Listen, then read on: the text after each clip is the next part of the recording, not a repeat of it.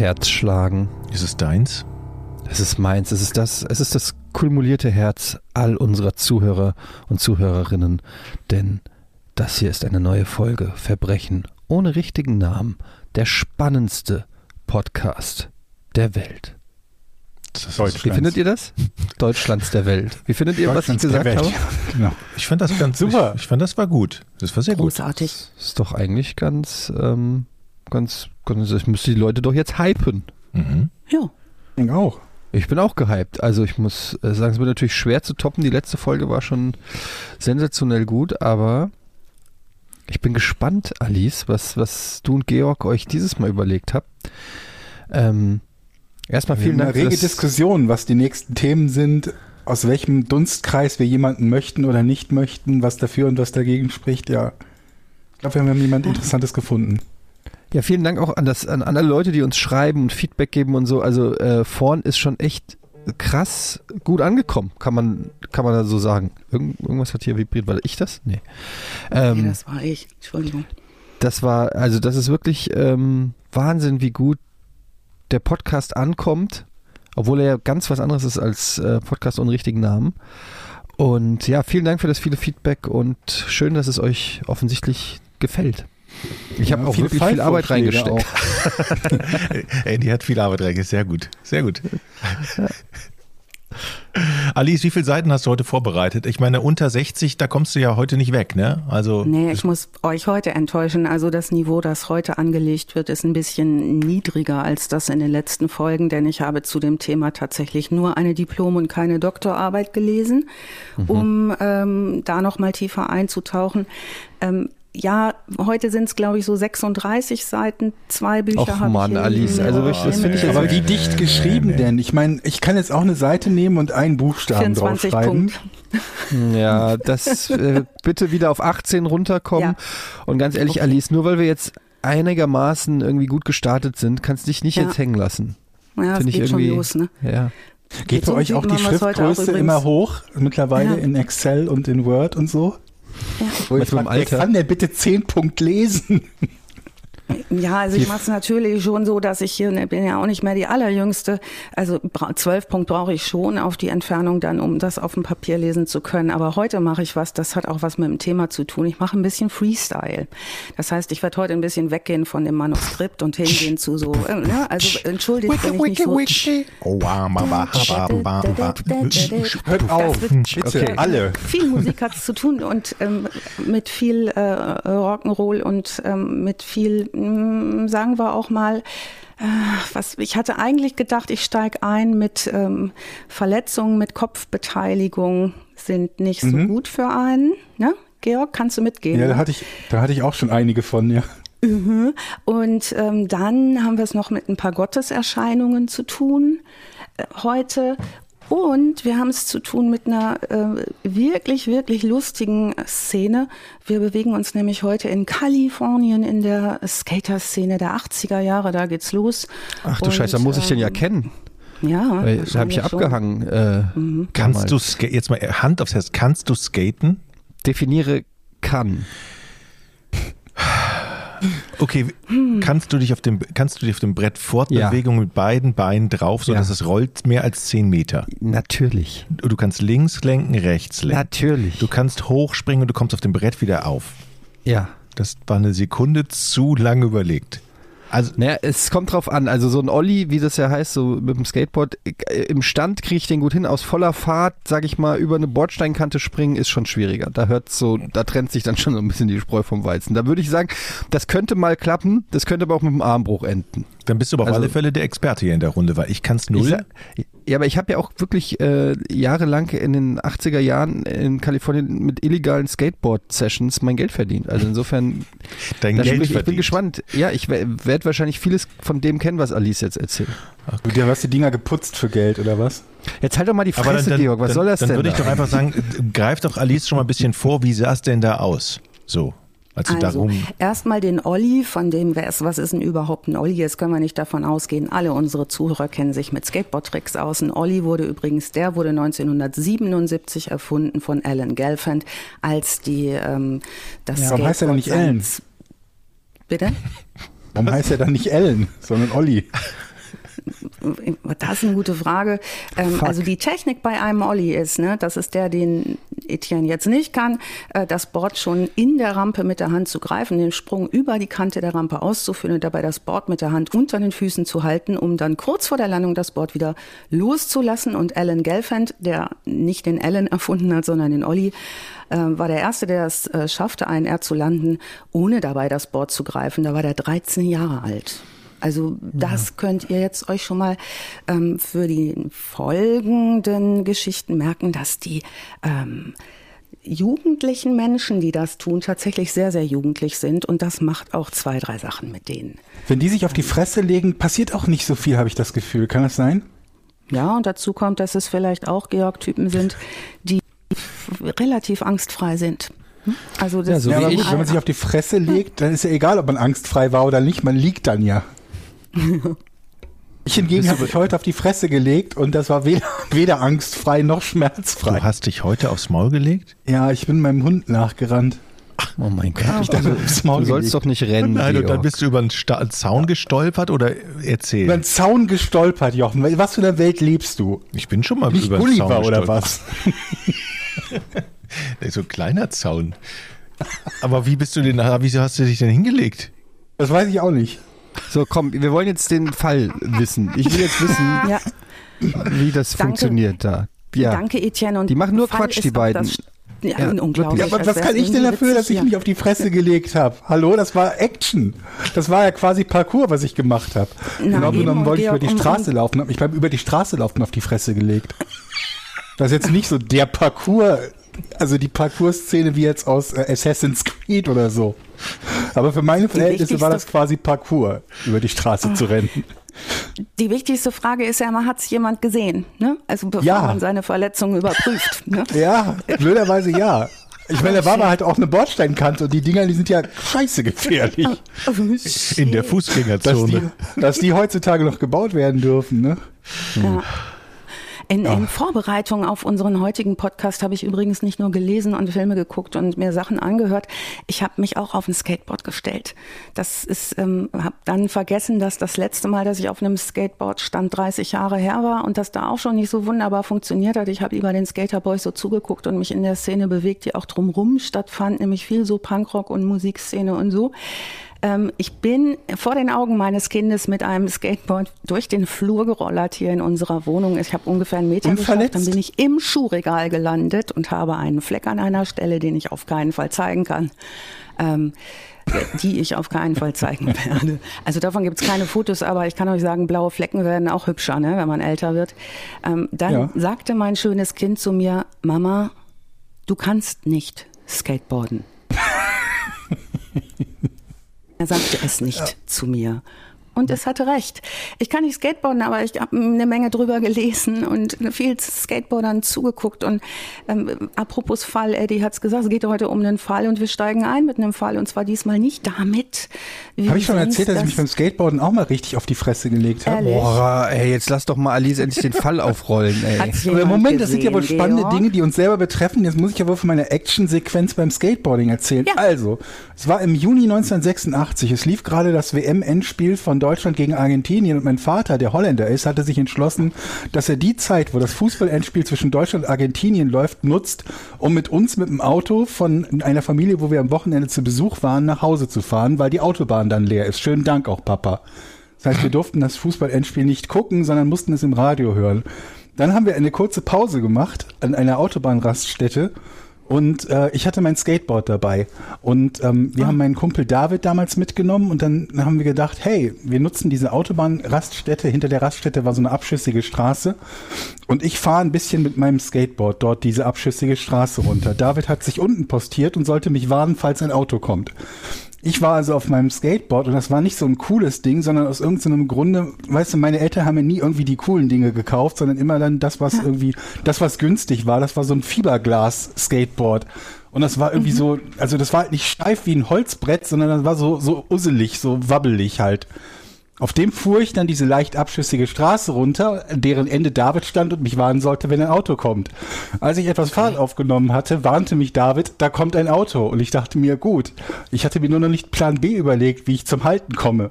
Also dachte ich, ich springe einfach ab. Denn oh wenn man abspringt, dann kann man ja laufen. Also, ne, ja. dann, dann läuft man halt. Und das Problem war, dass das Skateboard weit VMAX überschritten hatte, die ich laufen konnte. Und das heißt, ich sprang also ab, versuchte zu laufen, aber mein Oberkörper war deutlich schneller als meine Füße. Und ja, dann habe ich mich voll auf die Fresse gelegt, erst auf dem Asphalt und bin dann in so einen Brennnesselbusch gerollt. Also ich bin oh. zurückgekommen mit blutenden Knien, blutenden Händen und überall von Brennnesseln zerstochen. Und wir waren ja noch oh. nicht zu Hause. Also ich saß dann im Auto hörte den Rest des Endspiels von Deutschland gegen Argentinien, das Deutschland verlor, mit blutenden Händen und blutenden Knien. Das war mein großer Skateboard-Unfall von 1986. Liebe Hörer von Verbrechen ohne richtigen alt? Namen.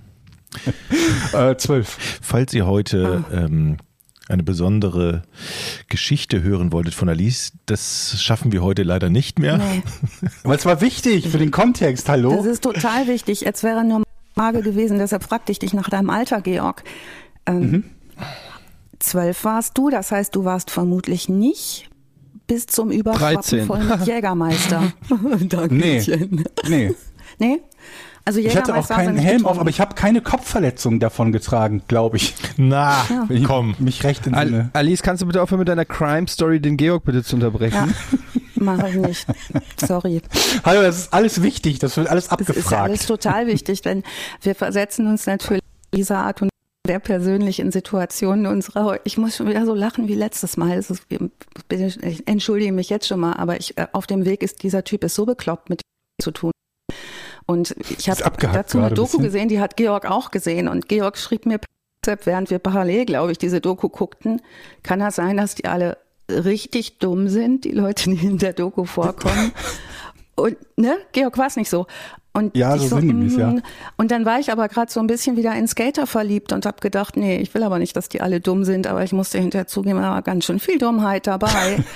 ähm, und ähm, dann habe ich ganz, ganz laut, das habe ich Georg auch geschickt, danach kam dann von Georg keine Reaktion mehr, ähm, Georg den äh, Song von der Welt Deutschland weltberühmten Band Terrorgruppe geschickt, mein Skateboard ist wichtiger als Deutschland. Ja. Und dann bin ich Skateboard gefahren im Flur und dann hat mein Kind zu mir gesagt, Mama, du kannst gar nicht Skateboard fahren. So war das. Mhm. Naja. Der Typ heute, mit dem wir einsteigen, wir fangen jetzt mal nicht bei der Kindheit an, da kommen wir drauf zurück vielleicht, aber jetzt gerade bewegen wir uns im Jahr 1989 und dieser California, mit dem wir es Drei Jahre nach haben, meinem Unfall. Ja, genau.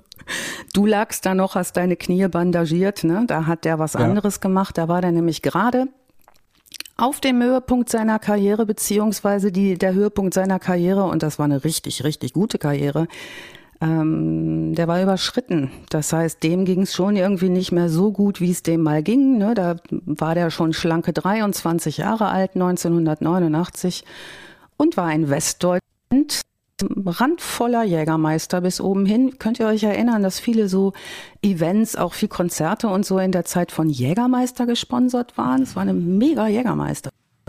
Mhm. Da trank man das irgendwie als Kultgetränk so in der, in der Rockszene oder Punkszene. Gab es mal so eine Jägermeisterphase bis hin in die 2000er, da gab es das dann nochmal.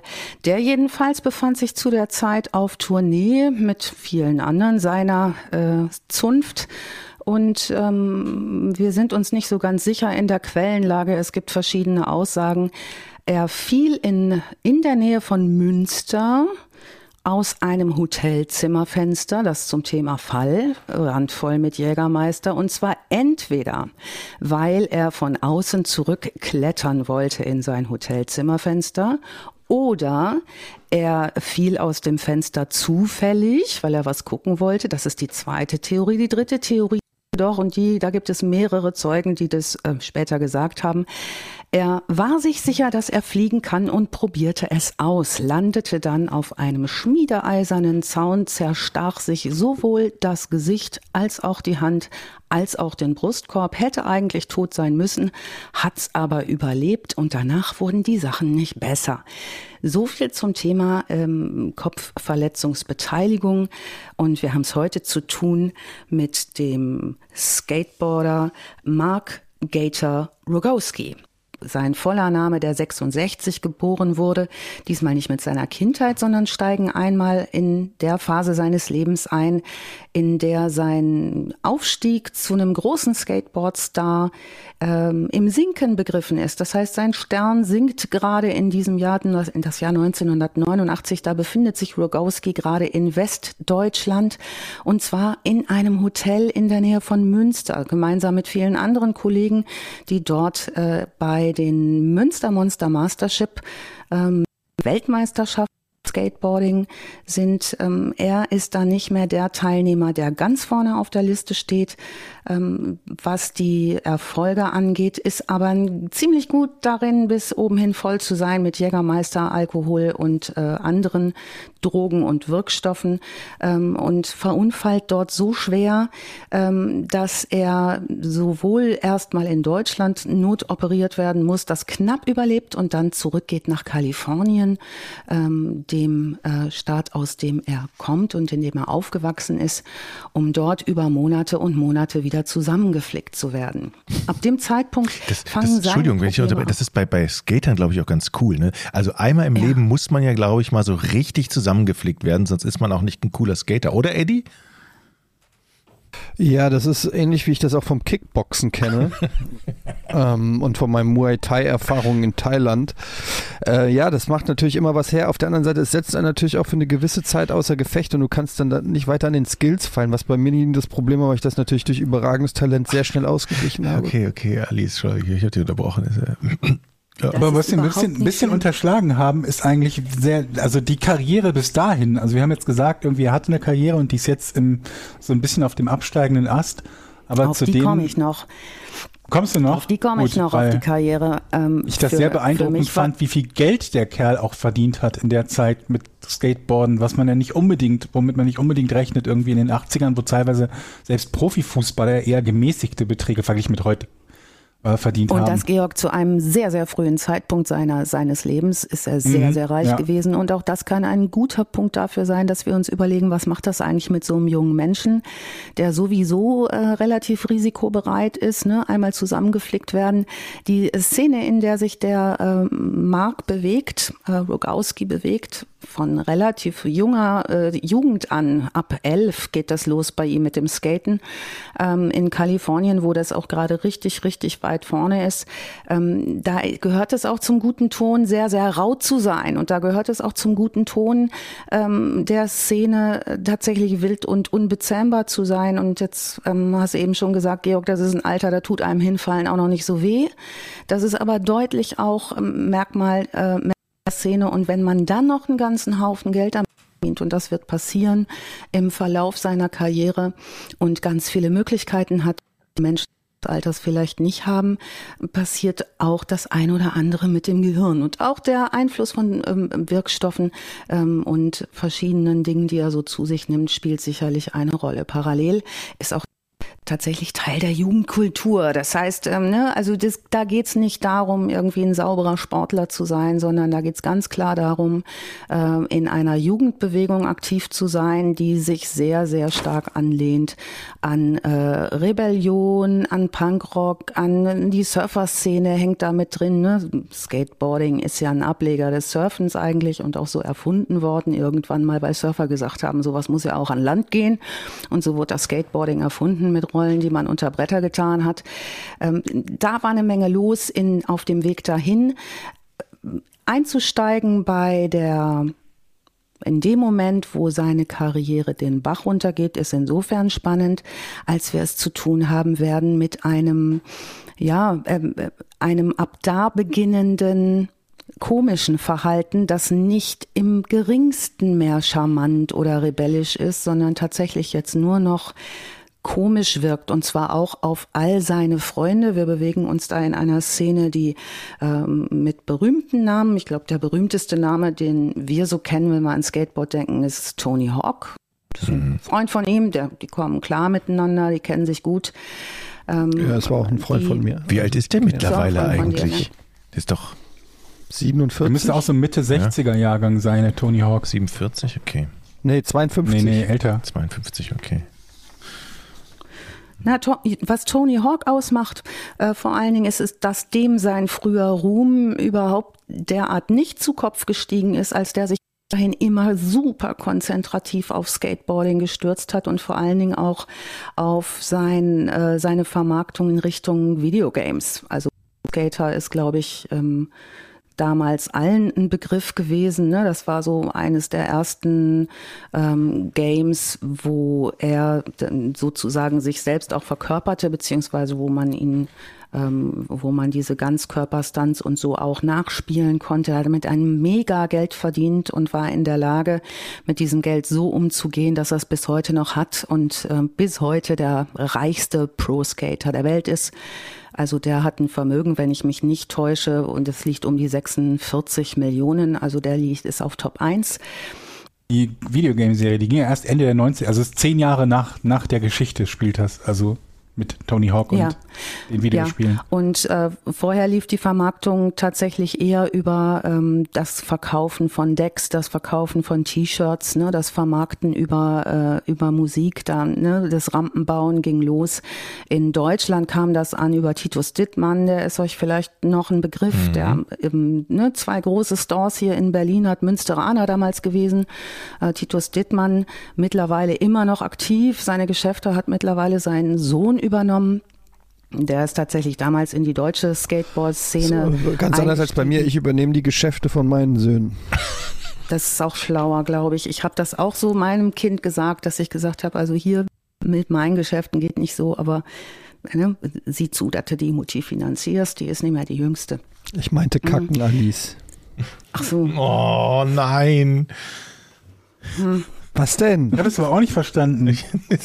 Was denn? Manchmal muss man halt einen Witz erklären, damit er richtig lustig ist. So hätten wir das auch geklärt. So ungefähr lief das auch ab in der Skateboard-Szene. Also je ähm, untergürtelliniger, umso anerkannter natürlich auch in dieser Szene. Ähm, das hatte zur Folge, dass dann auch lange nicht so sehr drauf geguckt wurde, wenn einer mal wirklich richtig Scheiße gebaut hat. Und das wurde auch in der, in der Popkultur gut übernommen. Ihr kennt sicherlich auch noch die ähm, einschlägigen MTV-Serien ähm, wo ähm, Skater wie zum Beispiel Bam Magira auftraten, die dann unglaubliches Zeug taten vor der Kamera und wir alle dachten, um Himmels Willen, aber irgendwie lustig anzugucken war es auch.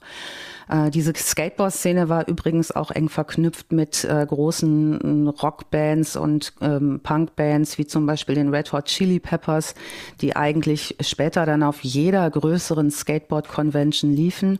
Und dass das Skateboarding überhaupt zu einem ähm, äh, zu einem Sport wurde, der so anerkannt wurde, ist eigentlich der, die größte Errungenschaft gewesen in der Zeit.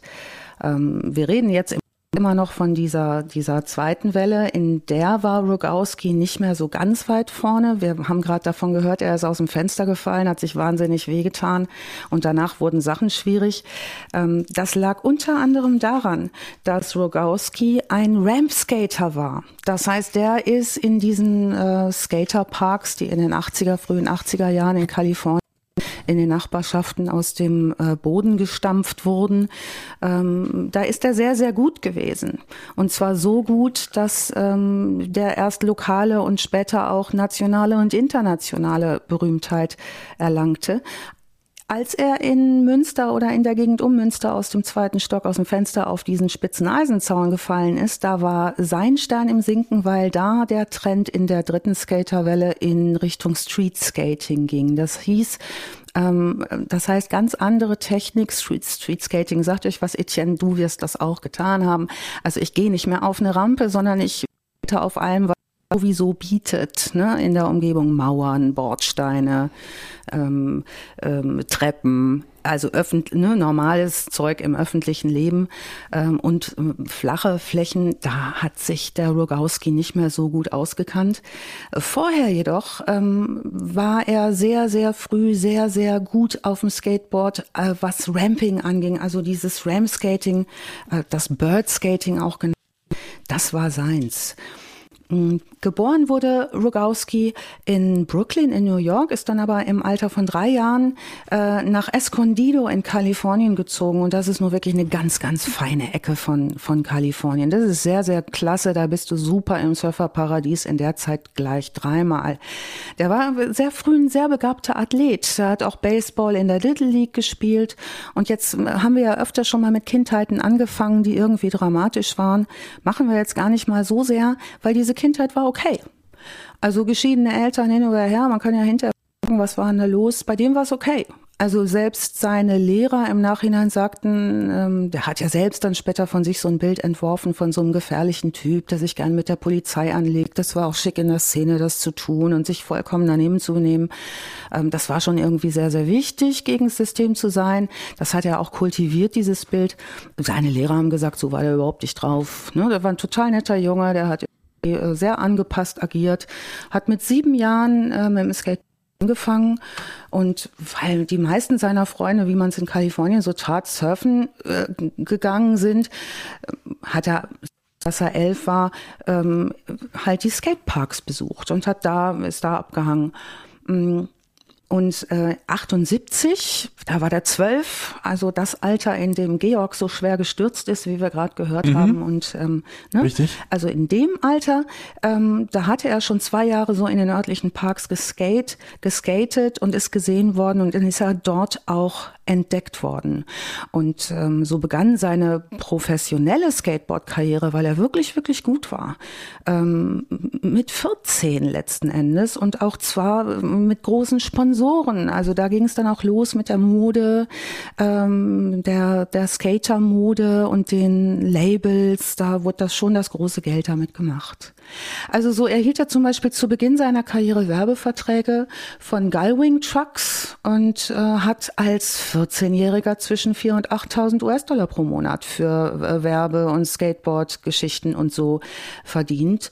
Und äh, das ging sehr, sehr gut weiter für ihn äh, in der öffentlichen äh, Bekanntheit äh, und mit dem Verdienen über Werbeeinnahmen bis ungefähr 1987. Und da ist auch der Wendepunkt weg von dem Birdskating hin zum Streetskating. Später werden Leute sagen, die ihn beobachtet haben mit so 22, 23 Jahren, dann später bei dem verzweifelten Versuch, auch Street zu skaten, das wäre ziemlich peinlich gewesen. Also da hätte man auch jeden Rentner aufs Brett stellen können. Da haben die Kinder irgendwie alle gesagt, das ist irgendwie der große Mark Gator Rogowski. Das war sein, Gator war sein Künstlername sozusagen, sein Skateboarder-Künstlername. Mm, da ging das schon nicht mehr so gut für ihn. Aber bis dahin gehörte er zu einer Gruppe von Elite-Skatern. Ähm, Namen zum Beispiel, wenn sie euch was sagen, Christian Hosoi, Tony Hawk sowieso, Lanes Mountain, Steve Caballero. All diese Leute waren charismatische, extravagante Persönlichkeiten, ähm, die tatsächlich ähm, wirklich, wirklich viel Geld verdienen konnten.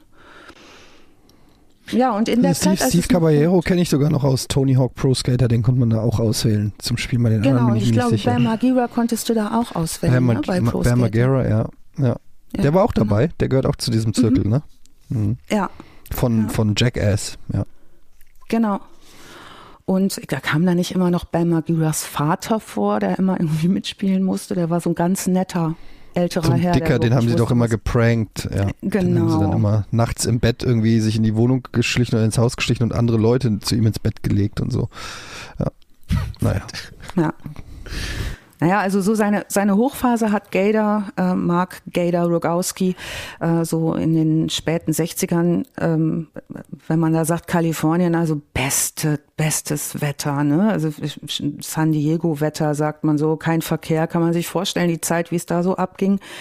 Ähm, die waren Rockstars Und ähm, die waren insofern auch Rockstars, als zum Beispiel ähm, Mark Gader Rogowski auch auftrat in diversen Musikvideos, später dann auch auf MTV immer in irgendwelchen Musikshows mit auftrat. Also ähm, er entfernte sich dann so nach und nach auch aus so einer Bodenhaftung, die vielleicht seine Skaterfreunde noch so hatten, die halt einfach Bock hatten auf Spaß und Bock hatten auf viel Conventions und so.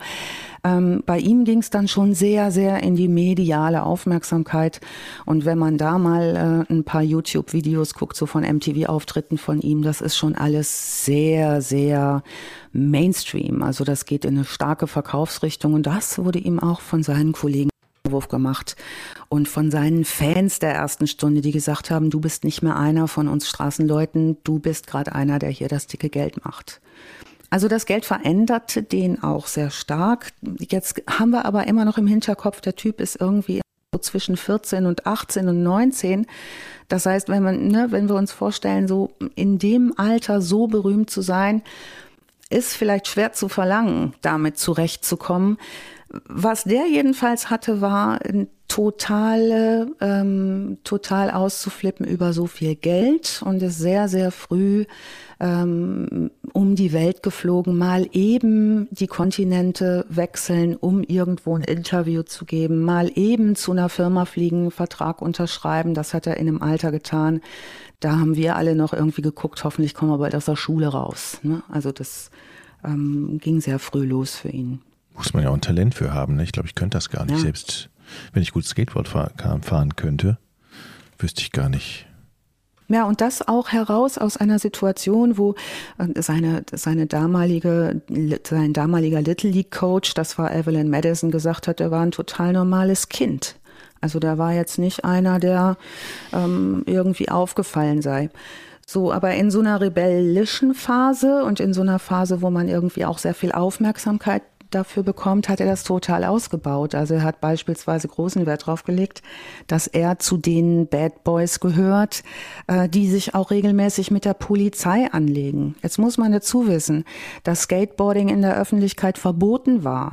Das heißt, du durftest nicht überall irgendwie in der Nachbarschaft an einem leerstehenden Haus in irgendeinem Pool rumskaten. Ne? Dann kam schon mal die Polizei vorbei und hat gesagt, lass das mal sein. Die wurden vertrieben. Das heißt, die machten sich auch so ein, so ein Sport daraus zu sagen, irgendwie wir machen hier so ein Katz-und-Maus-Spiel mit der Polizei. Was auch eine gewisse, mm, ja, ähm, so Jugendkulturgeschichte hatte. Und das ging dann so weit, dass ähm, Mark Gader Rogowski merkte, je rebellischer und danebener er sich benimmt, umso mehr Applaus gibt's seitens der, äh, der Groupies, die es durchaus auch früh gab und seitens der seiner viel jüngeren Fans, die ihn als Vorbild hatten. Und es gab wahnsinnig viel mediale Bad Boy Aufmerksamkeit. Die hat er sehr, sehr genossen. Das fanden nicht alle toll. Das fanden auch nicht alle seiner Kollegen toll. Zumal äh, er dann auch einen Weg gegangen ist, der gar nicht mehr so street credible war, wie er es gern gehabt hätte. Beispielsweise gab es einen großen Contest in ähm, in äh, Kalifornien, wo auf ihn gewartet wurde. Der kam zu spät äh, und zu einem Contest wurde nicht mehr reingelassen. Äh, die Polizei hatte das Gelände schon abgeriegelt, beziehungsweise hatte schon die, die Tore zu und er kam irgendwie zu spät an. Er war, hatte aber seinen Star-Auftritt oder hätte seinen Star-Auftritt haben sollen.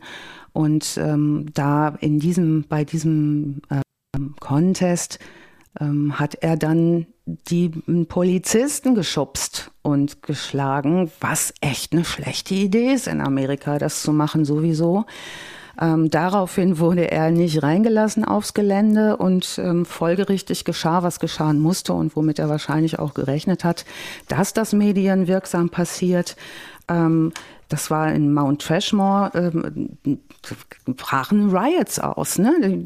Sich alle Kinder, die da waren und ihr Idol sehen wollten, die waren natürlich total entsetzt und haben da eine Riesenprügelei vom Stapel gelassen. Also das ungefähr war das, was er so mitbrachte an, ähm, an dem, wie er sich präsentieren wollte. Und ähm, je mainstreamiger, er hatte einen riesen Werbevertrag mit Vision, mit dieser äh, Sportmarke Vision, ähm, hat diese Klamotten getragen und vermarktet, hat Decks verkauft, also wirklich viel, viel Geld damit verdient. Also pro Deck zwei Dollar und wenn du da in Millionenhöhe verkaufst, das ist schon super. Ähm, war es einfach nicht besonders glaubwürdig mehr. Also er kam da in so eine, eigentlich auch in so eine Erklärnot und gleichzeitig stieg ihm das sehr, sehr zu Kopf. Ähm, als es noch relativ gut lief, so in der Hochphase, ähm, lernte er bei einer Skate Show in Scottsdale in Arizona ähm, zwei Mädchen kennen. Und ähm, das gehörte genauso dazu wie irgendwie äh, Sex and Drugs and Rock'n'Roll. Es gab eine äh, Skater-Schuhmarke damals, die sehr, sehr beliebt war. Da war so eine eingebaute Kondomtasche dran. Vielleicht könnt ihr euch an die noch erinnern. Also damit wurde schon auch geworben, dass hier irgendwie, ne, alle irgendwie schön von oben bis unten zugepeikert und ähm, sind die harten Jungs aus der Szene mit entsprechenden. Ach, Eddie, da wacht er auf. aufgewacht. ja. Da lernte jedenfalls Rogowski auf dieser Veranstaltung in Scottsdale Brandy McLean und ihre Freundin Jessica Bergston kennen. Diese Namen werden uns noch beschäftigen. Und ähm, die Brandy McLean und er äh, begannen eine mh, ziemlich turbulente Beziehung, die auch bildhübsches Mädchen, ne, reiches Elternhaus eher. Das heißt, wir hatten es hier auch eher so mit Rich Kids zu tun. Er ja sowieso, aber sie, 15-jährig, lernt ihn kennen, verliebt sich in den und die machen alles Mögliche zusammen. Unter anderem treten die zwei, wenn ihr Lust habt, euch das mal anzugucken, in einem, ähm, und das ist Ironie des Schicksals, ähm, sehr berühmten Musikvideo von Tom Petty auf, das Free Falling heißt. Könnt ihr euch an den Song erinnern mhm. von Tom Petty? Jo. I'm free, free, free falling. Ihr müsst das Jochen, mal singen. Das Wir erinnern wirklich uns schlecht auch. gesungen. Ich kann das gut singen. I'm free. Free falling. Das ist ganz gut, ja. Mhm. Und das ist möglicherweise auch das, was er gesungen hat, als er dann in Münster aus dem Fenster gefallen ist. Vielleicht nicht so lange, weil es nur der zweite Stock war und es dann relativ schnell ging und er doch nicht fliegen konnte. In diesem Video jedenfalls tritt er zusammen mit seiner Freundin, ähm, der, seiner, seiner Bild, bildhübschen Freundin und er sieht auch super gut aus und modelt und so weiter. Ähm, McLean auf. Also die beiden, Brandy McLean und er, sind so das Vorzeigepaar äh, in der Szene, ähm, wobei sie deutlich minderjährig ist, was in Amerika ein Problem darstellt, aber offenbar nicht weiter verfolgt wird, beziehungsweise nicht weiter auffällt und interessanterweise auch ihren Eltern wohl nicht so sehr auffällt. Die sind irgendwie sehr begeistert davon, dass es da einen reichen jungen Typen gibt, der sich ums Töchterlein kümmert und die fliegen also gemeinsam durch die Welt. Jetzt hat Tony Hawk in der Zwischenzeit in San Diego in den Bergen sich ein mega Haus gekauft und sich diese Riesen, wenn ihr das mal Tony Hawk noch mal äh, verfolgt, der hat sich da einfach immer seine eigenen Ramps gebaut, Riesendinger, um den ganzen Tag Skateboard zu fahren. Und das ist ja auch das heißt, Tony Hawk ist einer derjenigen, der mit der Party gar nicht so viel am Hut hatte, weil er einfach so massiv gerne Skateboard gefahren ist und intensiv Skateboard gefahren ist und das eben auch zu Hause. Dort in der Nähe ähm, wird jetzt Mark sich, äh, Mark Gator Rogowski, ähm, sich auch ein Haus bauen und zwar so ein ganz ulkiges, das so ein bisschen rund aussieht. Also wenn man das Haus so sieht, dann ist das schon alles sehr, sehr abgelegen. Wenn ihr die Landschaft euch mal in die hineinversetzt, da sind wir in den Bergen. Die Wüste übrigens ist auch nicht weit. Ne? Ähm, Kalifornien hat ja da eine Menge zu bieten. Und ähm, San Diego ist nur wirklich sehr abgelegen. Und dahin zieht er nun mit seiner Freundin in dieses Haus und von dort aus machen die Party, was das Zeug hält. Also reisen, fliegen, tralala, unterwegs sein, medial präsent sein, viel Geld haben, koksen, was das Zeug hält, saufen, was das Zeug hält, skaten, was das Zeug hält. Und äh, dieses Mädchen ist noch relativ jung. Das heißt, die ist da 15, 16, 17 in dem Alter. In den drei Jahren führen die ein Wahnsinnspartyleben. Hallo, hallo? Wie alt ist Als er denn er, da? sie kennen, als er sie kennenlernt, ist er 21. 20 oder 21? Oder 19 auf 20 geht er. Aber er ist, er ist älter als sie auf jeden Fall. Und sie ist auf jeden Fall minderjährig, was Erika immer noch mal, du hast es so schön in der letzten Folge gesagt, Georg, noch mal ein Problem darstellt, äh, wenn es um ähm, vor allen Dingen Sex vor der Ehe und so weiter geht. Ähm, die fliegt lustig mit dem durch die Welt. Da fragt auch keiner, ob äh, da irgendwelche Eltern irgendwas erlaubt haben, sondern die ähm, ist mit ihm und die zieht zu ihm. Was jetzt passiert ist, wir bewegen uns langsam auf die Phase zu, wo das ähm, Rampskating seine an Popularität verliert. Das heißt, parallel geht auch die Rampskating-Industrie in die Knie. Es ist alles nicht mehr ganz so glorreich, was die Werbeverträge angeht. Und ähm, ähm, diese wilde, wilde Partyphase wird jetzt gerade mal abgelöst davon, dass es dann doch schon ganz schön einsam ist in diesem Riesenhaus. Also vorher hat ähm, Brandy dann ein super Leben geführt mit dem, der hat die voll geschüttet mit Schmuck und Klamotten und ähm, Autos geschenkt und alles, was das, äh, was ähm, Norm- das ja. die Möglichkeiten hergaben. Ja, normal halt, ne? Ja, ne? so und wir stellen uns mal vor, welche 15, 16, 17-Jährige äh, sagt da nicht super. Ne? Was jetzt aber passiert, ist, dass ähm, der, der Mark Gator Rogowski merkt, Mensch, ne, die Einnahmen sind nicht mehr so doll und ähm, mein Ruhmesstern sinkt auch und keiner guckt mir mal mehr so gerne beim Skaten zu. Ne, ich fahre hier Rams, interessiert gar keinen mehr, jetzt ist Street angesagt und Street beherrsche ich nicht.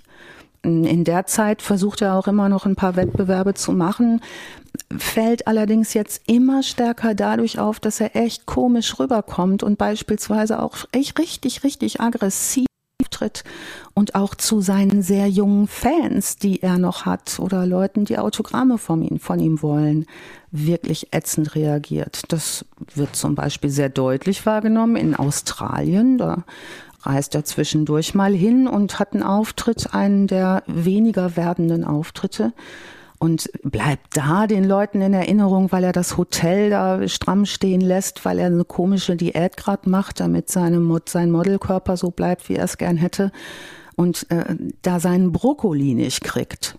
Also das äh, werden Leute sagen später, ne, wobei wir, ne, eigentlich Skater-Szene heißt, ne, drückt dir einen Burger rein. Das ist eigentlich so das Essen, was ne, beim Skating äh, äh, dran ist. Deshalb führt das schon zu großer Verwunderung, irgendwie, dass der da so eine Brokkoli-Theater veranstaltet ähm, in den Hotels, komisch rüberkommt, aber was die Australier richtig nervt, und zwar, das geht da voll durch die Presse, ist, dass er vor laufenden Kameras ein Kind, einen 10-, 11-jährigen Jungen, der ein Autogramm von ihm haben möchte, genervt wegschubst. Und Kinderhauen kommt jetzt echt nicht so gut an bei den Australiern. Also nur der kackt Leute an, der schlägt ein Kind, der macht dann Brokkoli-Drama, der fällt immer irgendwie unangenehmer auf und da ist nichts mehr lustig und charmant, sondern da stellen die alle fest, der hat irgendwie richtig ein Problem. Der kriegt es nicht mehr gut voneinander. Auch seine Freundin berichtet im Nachhinein, in der Phase fängt er immer stärker an, sie zu vereinnahmen, zu verhäuslichen. Es geht nicht mehr so viel unterwegs. Das ist eine sehr häusliche Situation und dann schön abgeschottet in San Diego. Na, man kann sich für eine 17-Jährige was Schöneres vorstellen, als mit einem von sich selbst ergriffenen Typen ohne Jobs in einem Haus in San Diego festzuhängen, wo auch kein wirkliches Wegkommen ist und wo drumherum nicht so viel los ist. Jetzt sind wir dabei, dass er natürlich immer noch, ne, Tony Hawk wird dazu später auch noch interviewt, der äh, auf seine relativ trockene Tony Hawk äh, Art sagt, also ne, als er dann gehört hat, was später alles passiert ist, er konnte den ganzen Tag nicht mehr skaten. Das war für den so das Schlimmste, was er sagen kann. Andere hätten gesagt, ich ne, komme ein halbes Jahr nicht mehr zurecht. Tony Hawk fand schlimm genug, dass er einen halben Tag nicht mehr skaten kann. Ähm, was dann passierte, war, dass er diesen Unfall hatte in Münster und dann plötzlich Leute sagten, die ihn sehr gut kannten, ab da war der wie verwandelt. Und wurde aggressiver, behandelte seine Freundin schlechter, kam rüber immer auf irgendeine Art und zwar auf die eher unangenehme Art, so dass auch keiner mehr so richtig Interesse hatte, mit ihm abzuhängen. Das war wohl nicht mal ganz so ganz so reizend mit ihm. Ähm, Vision meldete Insolvenz an, ne? das war nun sein Hauptlabel ähm, und verzweifelt machte der so wie sich neu zu erfinden. Ne? Er änderte seinen Namen, der, sein Name, sein Skatername war Gator. Gator ist übrigens so eine kleine Comicfigur gewesen. Das war ein Comic aus den 50er Jahren. Ähm, weiß nicht, ob. Aber Gator ist auch einfach nur kurz für Alligator, ne? Genau, und es gab zum Beispiel äh, wahrscheinlich, also ist das angelehnt an diesen Cartoon-Namen. Äh, das waren Hanna-Barbera-Cartoons, die 62, 63 rumliefen. Ähm, der Hauptdarsteller dort bei ihr war zum Beispiel Wally Gator, sehr bekannt in Amerika. Ähm, bekannt war the Lion, äh, Hurray the Haha und Touché Turtle. Also da waren lustige Namen dabei, aber Gator war nun sein Name. Und ähm, er ändert nun seinen Namen in, in Mark Anthony. Ähm, Anthony ist sein zweiter Vorname. Ähm, er behauptet dann, er versucht so eine Vatergeschichte zu stricken und sagt, das sei nun der Name seines Vaters, den er nie gekannt habe. Ähm, und alle wundern sich und sagen, warum wechselt der Typ seinen Namen? Mann, das ist Gator, das ist Mark Gator Rogowski. Was ist nicht in Ordnung mit Rogowski? Warum musst du jetzt Anthony, Mark Anthony in Anlehnung an diese römischen Feldherren heißen? Also es wird alles irgendwie ein bisschen irre. Dann kommt es zu diesem anfangs beschriebenen Unfall unter Zuhilfenahme viel Jägermeisters. Hattet ihr schon mal einen Jägermeisterrausch? Nee. In den, nee? Ich fand das ja, Zeug auch immer eklig, tatsächlich. Ja. Ich mag. Oh, ja, mit 12, 13 mal irgendwas so in den Dreh irgendwie, ja. Als du in Kalifornien warst? ja, das war danach, also das war so nach. Oder in Münster. Ich, ja, ich weiß nicht, ich erinnere mich ja auch nicht mehr wegen dem Rausch halt auch, ne? Wie hieß du denn damals? Wie war denn dein Künstlername eigentlich? Eddie Spaghetti. Sehr gut. Eddie Spaghetti. Schön auch. Was ist daran lustig? Verstehe ich nicht. Nichts, ist ein sehr schöner Name für einen Skater. Bist du danach? Ja, Eddie Spaghetti würde das gesch Eddie geschrieben. Spaghetti. Sp Spaghetti. Eddie ah, Spaghetti. okay, verstehe. Mhm. Mhm. Noch Fragen? Ja, nein, also, nein. Ne, nee, ich dachte, kommt noch was. Ich glaube auch, ähm, die Geschichte, die ist auserzählt. Eddie hieß einfach so und hat mit zwölf Jägermeister getrunken. Ich habe nur ein bisschen gehofft auf eine Jägermeister-Geschichte, weil ich das, mir ist das mal mit Jägermeister passiert, als das den sehr doll umsonst gab, wegen so Promo-Aktionen. Und ich kann mich erinnern, dass ich an einem Abend danach ein Gebüsch total gemütlich fand und man mich nicht mehr dazu mhm. kriegte, aus diesem Gebüsch herauszukommen. Ähm, also Jägermeister ist irgendwie ein komischer Turn, da passiert dieser Unfall, der denkt, er kann fliegen, was glaube ich nicht nur am Jägermeister liegt, sondern auch an seiner sich verändernden Persönlichkeit. Dann hier Unfall mit Kopfbeteiligung. Apropos Unfälle mit Kopfbeteiligung, Skaten ist sehr, sehr gefährlich und diese Leute sind ständig verletzt gewesen. Das war übrigens in den 80ern eine Zeit, da wurde auch ohne Helm gefahren. Die ersten richtig guten Skaterhelme hat unter anderem dann später Tony Hawk entwickelt, weil der hatte einfach Bock weiter zu skaten, bis er 103 ist und zwar mit einem heilen Kopf und sein eigens entwickelter Helm ist übrigens, den er dann auf seinen ähm, auf seinen Competitions auch trug, hat ihm auch mal das Leben gerettet, als der da irgendwie drei Meter hoch über den Ramp fliegend äh, in, dem, in die Mitte der Rampe gekracht ist. Ohne Helm hätte der es nicht überlebt. Nun, Rogowski ist viel ohne Helm gefahren und da war wahrscheinlich auch eine Menge los. Jetzt ähm, hat er diesen Zaununfall in Münster, flicken die den notdürftig zusammen, fliegen den, wenn der, als der transportfähig ist, zurück nach Karlsbad wo der sich erholen soll. Der liegt da drei, vier Monate in einem Krankenhaus rum und hat vor allen Dingen, und das ist sein Hauptinteresse, das Überleben ist das eine. Das andere ist, dass er Modelverträge hat und große Angst hat, nicht mehr gut genug auszusehen für seine Modelverträge. Wir halten fest, er ist jetzt 23 Jahre alt. So, und fängt an, richtig komisch zu werden. Die flicken den hin Ähm, und ähm, er sagt, Mensch, ne, eigentlich, er hatte vorher schon so eine Affinität, sich doch eher mal Gott zuzuwenden, als mit, des, mit den Jobs schlechter wurde. Ähm, und nach diesem Unfall unter Drogen-Alkoholeinfluss lernt er Orgy Constantino kennen. Mhm. Ist das ein Kumpel von Eddie Spaghetti? Ja, okay. ich vermute schon. Ich weiß nicht, Eddie, ob du noch Kontakt zu ihm hast, aber das ist ja einer der wichtigsten evangelikalen Surferprediger mhm. gewesen. Bekannter ja. Ex-Surfer in Kalifornien, der einen unglaublich schweren Surfunfall hatte. Eddie, du erinnerst dich, das wird um die Zeit gewesen sein, als du auch aktiv warst. Das war da, wo er ähm, beim Surfen dann ähm, ins Wasser gefallen ist, ne? Ja, genau. Ja, ja daran kann man erkennen, Eddie war ja. dabei. Ja. Ähm, und sich derartig sein Bein verletzt hat, dass dann mit nichts mehr war. Da wendete sich Orgi Constantino Gott zu, der erschien ihm auch während dieses Unfalls. Und was für ein Zufall. Ähm, er lernt nun diesen Orgi Constantino kennen, unser Mark Gader, nun Mark Anthony Rogowski und sagt, das ist ja ein Ding, also mir ist auch während ich in Münster vom Balkon gefallen bin, auch Gott erschienen. Mhm. Ja, also dieses, äh, dieses Erscheinen von Gott in, in Phasen, wo irgendwie Sachen schwierig werden, zieht sich ja bei uns auch so ein kleines bisschen durch den Podcast. Ähm, das ist bei, bei Crime in Sport, ist das ein Running Gag, ne? Also mit dem. Ja. He found God. Jedes Mal, wenn die ja. Leute die, den totalen Scheiß gebaut haben, immer bevor es komplett bergab geht, ist immer, ich habe Gott gefunden. Ja.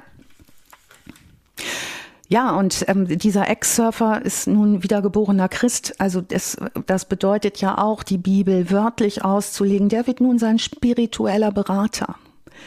Ähm, und der lebt immer noch da in, äh, ne, in seinem tollen Haus mit seiner bildhübschen Brandy. Die hatten vorher ja echt ein wildes Partyleben und Brandy war auch echt ein wildes Partygirl. Da kam das ganz zu Pass. Und dieses spirituelle sich umkehren ist jetzt für Brandy nicht mehr ganz so spannend, weil er jetzt sagt, also wir können jetzt leider nicht mehr wie sonst die letzten drei Jahre 34 Mal am Tag unter Koks äh, Sex haben, weil jetzt können, müssen wir damit aufhören, wir müssen erst heiraten.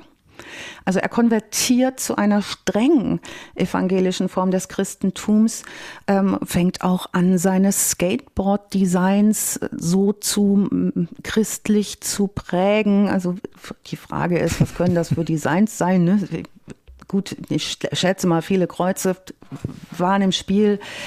Ähm, naja, und jetzt ist er ja im vierten Jahr mit Brandy McLean zusammen und sagt also, wir müssen jetzt heiraten denn ähm, sonst können wir keinen Sex haben und mir wäre auch wichtig, wir bleiben ein bisschen mehr zu Hause und wenden uns Gott zu.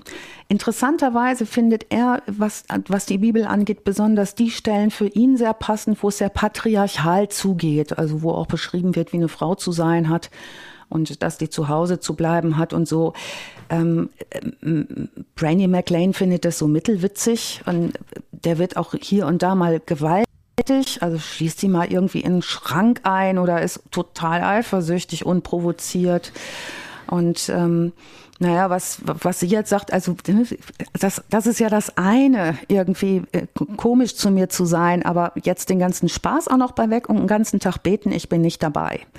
Und er zum Beispiel fängt auch an, ähm, seine Skate-Events mit so missionarischer Tätigkeit zu und die Kids, die zeigen dir im Vogel, die sagen, weißt du was, irgendwie kannst gerne versuchen, Skateboard zu fahren, ist ja irgendwie auch dein Beruf, aber lass mal Gott da raus. Ne? Also parallel da die Bibel zu predigen, das äh, kommt nicht besonders gut an.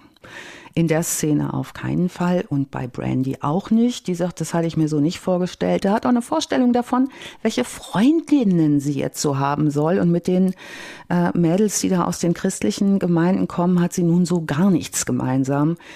Und ähm, so zieht sie zu ihren Eltern äh, äh, zurück äh, nach San Diego. Und ähm, Rogowski beginnt in der Folge, nachdem sie weg ist, exzessiv zu trinken, auch wenn ihm das sein Gott verbietet. Also die Aber er scheint ja eh immer so ein bisschen selektiv unterwegs zu sein, ne?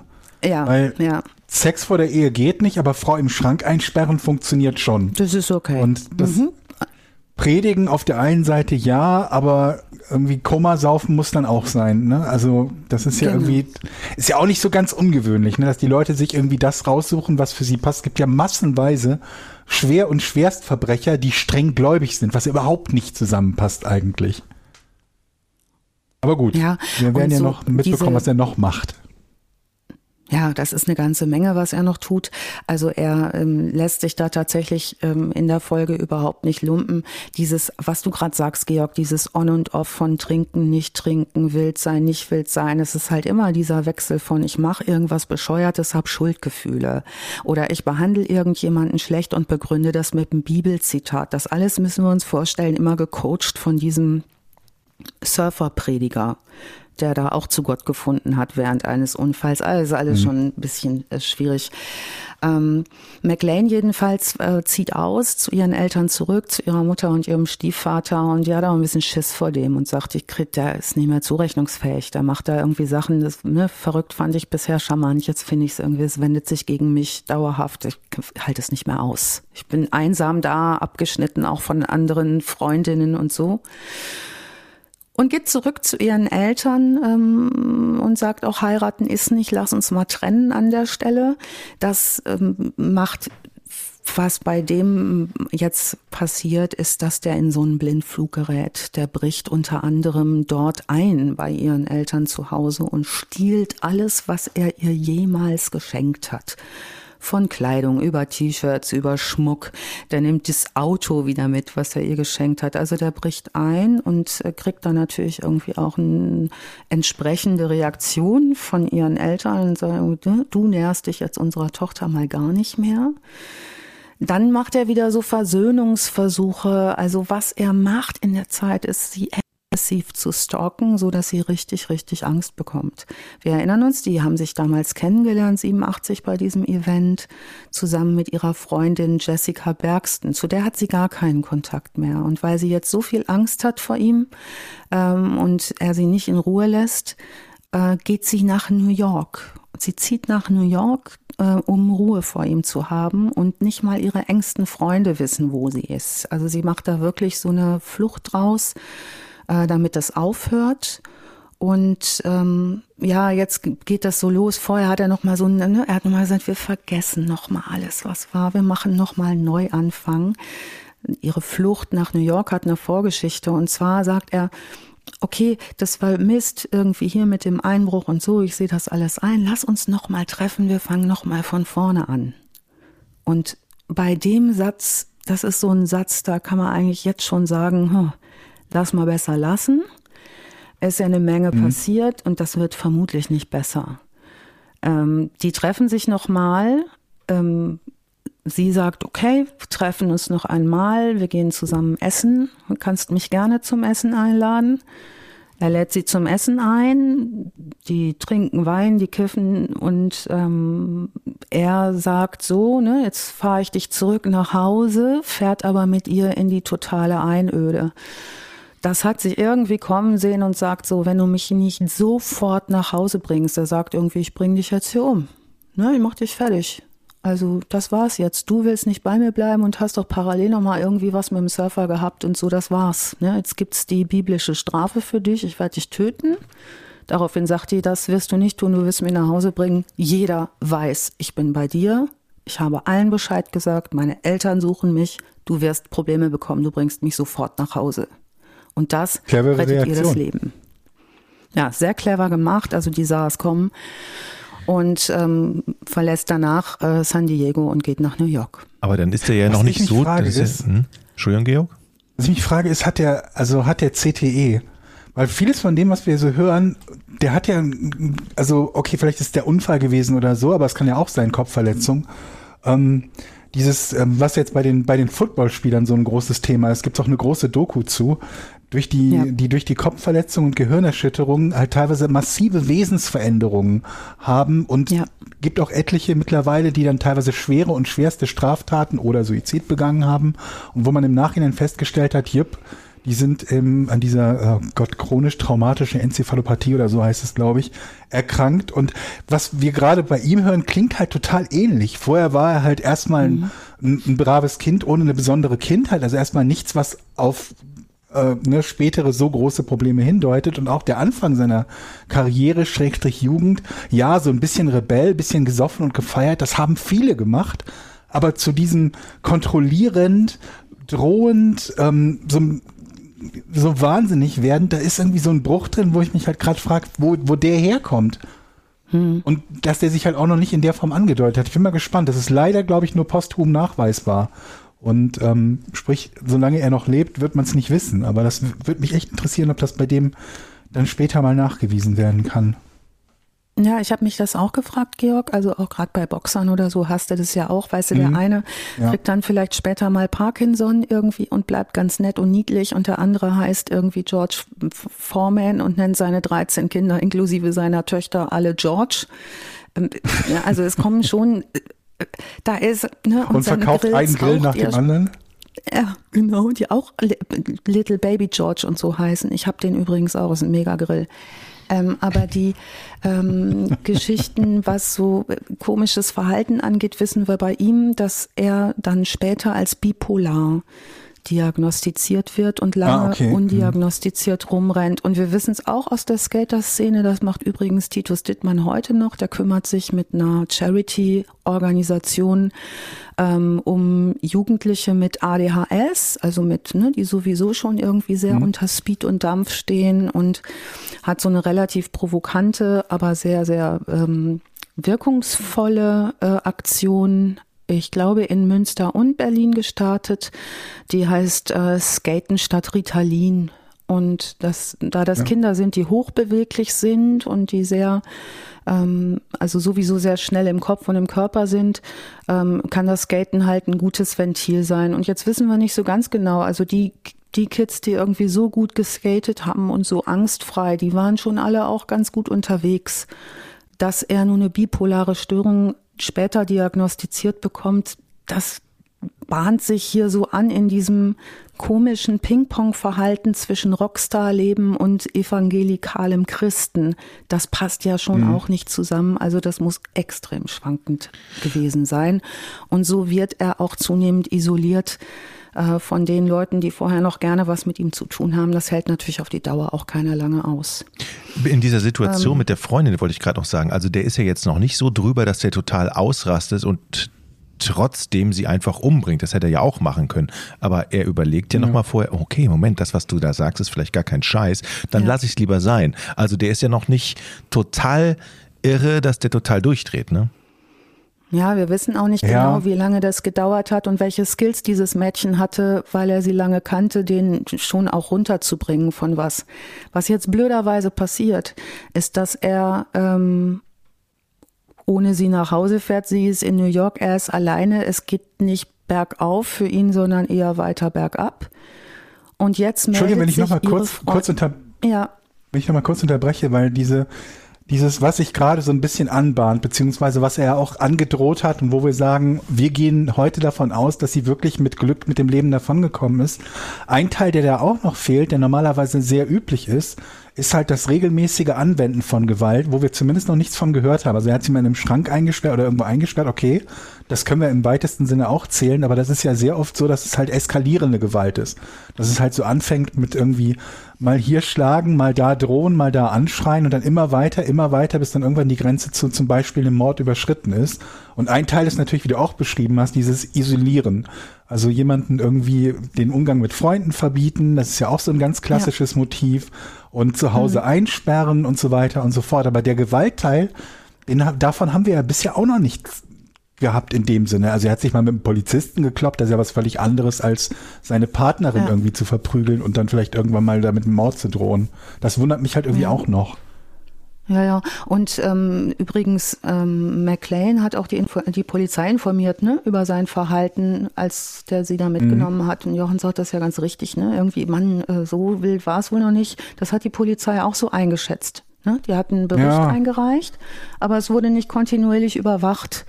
Und ähm, das war jetzt für Jessica Bergston relativ schlecht. Die hatte übrigens keinen Kontakt mehr zu ihrer damals besten Freundin, Brandy McLean. Die sahen sich übrigens ähnlich wie ein Ei dem anderen. Das hätten Zwillinge sein können. Und ähm, jetzt ruft Jessica Bergsten, die hat noch die Telefonnummer von Rogowski von vor ein paar Jahren und denkt sich, ach Mensch, ne, ich will mal nach San Diego, wen kenne ich denn da? Ich rufe den mal an. Ganz kurz noch, wo und, wir sagen, die Polizei hat nichts mhm. gemacht. Die Polizei hat halt auch keine Handhabe, ne? Gerade Nö, damals nicht. Es gab auch? damals noch keine Stalk ja. Stalking-Gesetze, die sind ja, die haben sich ja massiv geändert dann im Laufe der letzten 10, 15, 20 Jahre. Das heißt, für Stalking konnten sie ihm nichts. Er hat ihr keine Gewalt ja. angetan, soweit wir wissen. Das heißt, er hat sich irre verhalten und ihr gedroht. Und was soll die Polizei da machen, ne? Die haben halt nichts, wo sie ihn jetzt plötzlich festsetzen können oder eine 24-Stunden-Überwachung ähm, durchbekommen ja, beim, keine Ahnung, DA oder so. Kennen, genau, und die kennen auch gerade in der Gegend echt nochmal andere bekloppte Geschichten. Ne? Also ja, da ist ja. ja wirklich eine Menge los. Ne? Also das ist auch immer so die Frage von, worum kümmern wir uns gerade? Und gerade in der Zeit äh, waren wohl relativ viele Morde passiert rund äh, um die kalifornische Küste. Die waren relativ eingebunden auch. Es ist ja auch immer eine Frage dann von einschätzen, was ist gerade weiter vorne, ne? Mhm. worum müssen wir uns kümmern, ja, ja. was ist akut und das haben wir nicht als akut eingeschätzt. Und der ist so, auch wegen äh, nichts schwerem vorbestraft, wo man auch sagen könnte, nee. dass, jetzt müssen wir ihn besonders nee. im Auge behalten.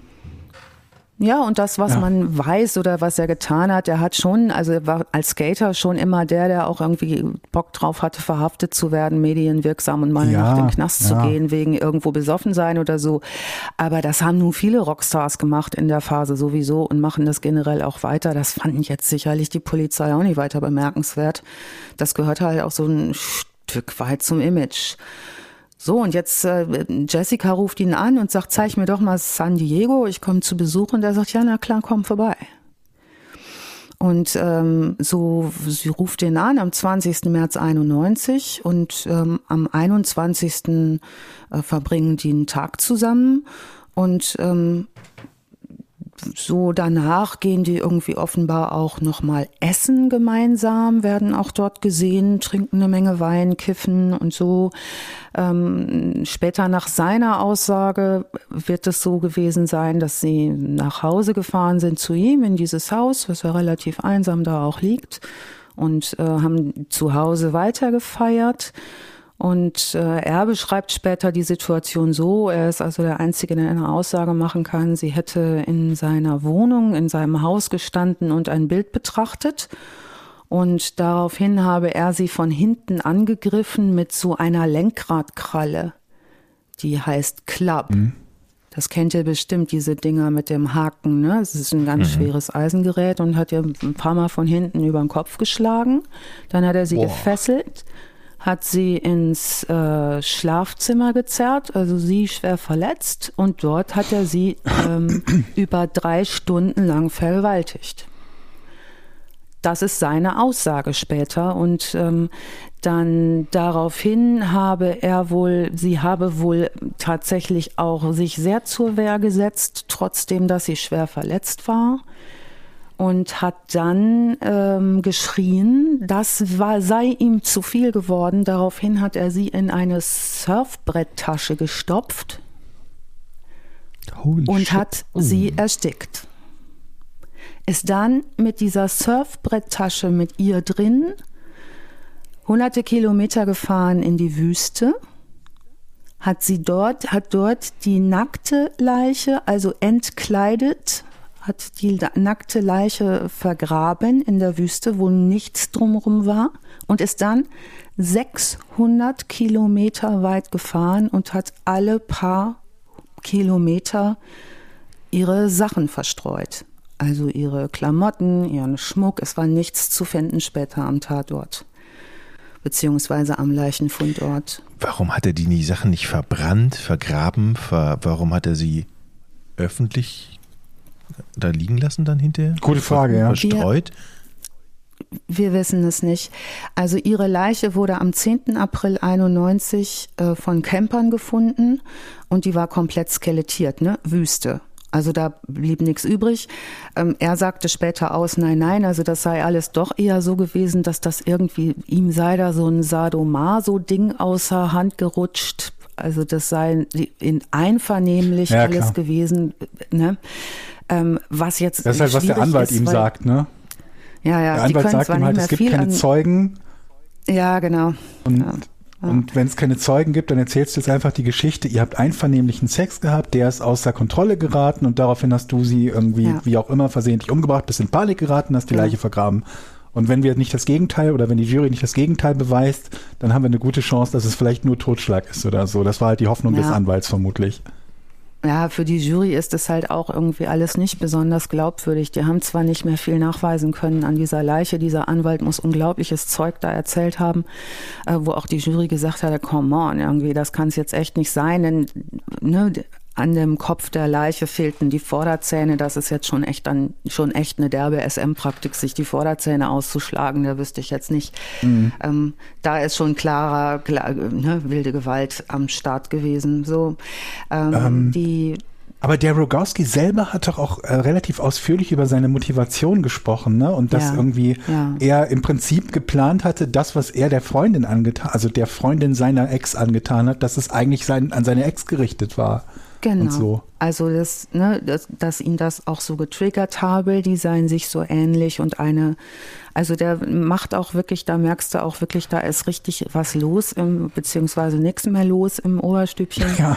Ähm, ja. Ne, weil der auch zwischendurch das dann immer wieder gut begründet, warum das folgerichtig war, dass er so gehandelt hat. Also da kommt eine Menge mhm. schräges Zeug zutage. Mhm. Ja, also die mh, mm, ihn plagen nun doch Schuldgefühle. Ne? Diese Leiche wird gefunden. Er kriegt das natürlich auch mit, dass diese Leiche gefunden wird, aber nicht identifiziert werden kann. Aber ähm, was für ein, also was für ein unglücklicher Zufall aus seiner Sicht, oder? Er fährt irgendwo in die Wüste von Kalifornien ja und verbuddelt ja. sogar noch die, die, die Frau, die so ja. ne, stark irgendwie dekompositiert ist und so, dass jemand die Eigentlich findet. Eigentlich der perfekte Mord. Eigentlich der perfekte Aber Mord, Georg, hast vollkommen Was recht. ich nicht verstehe, ja. ist, also er hat also zwischen dem Fund und dem Mord, äh, also dem Vergraben, mhm. wie viele Tage waren das? Ein Monat, weniger als ein Monat.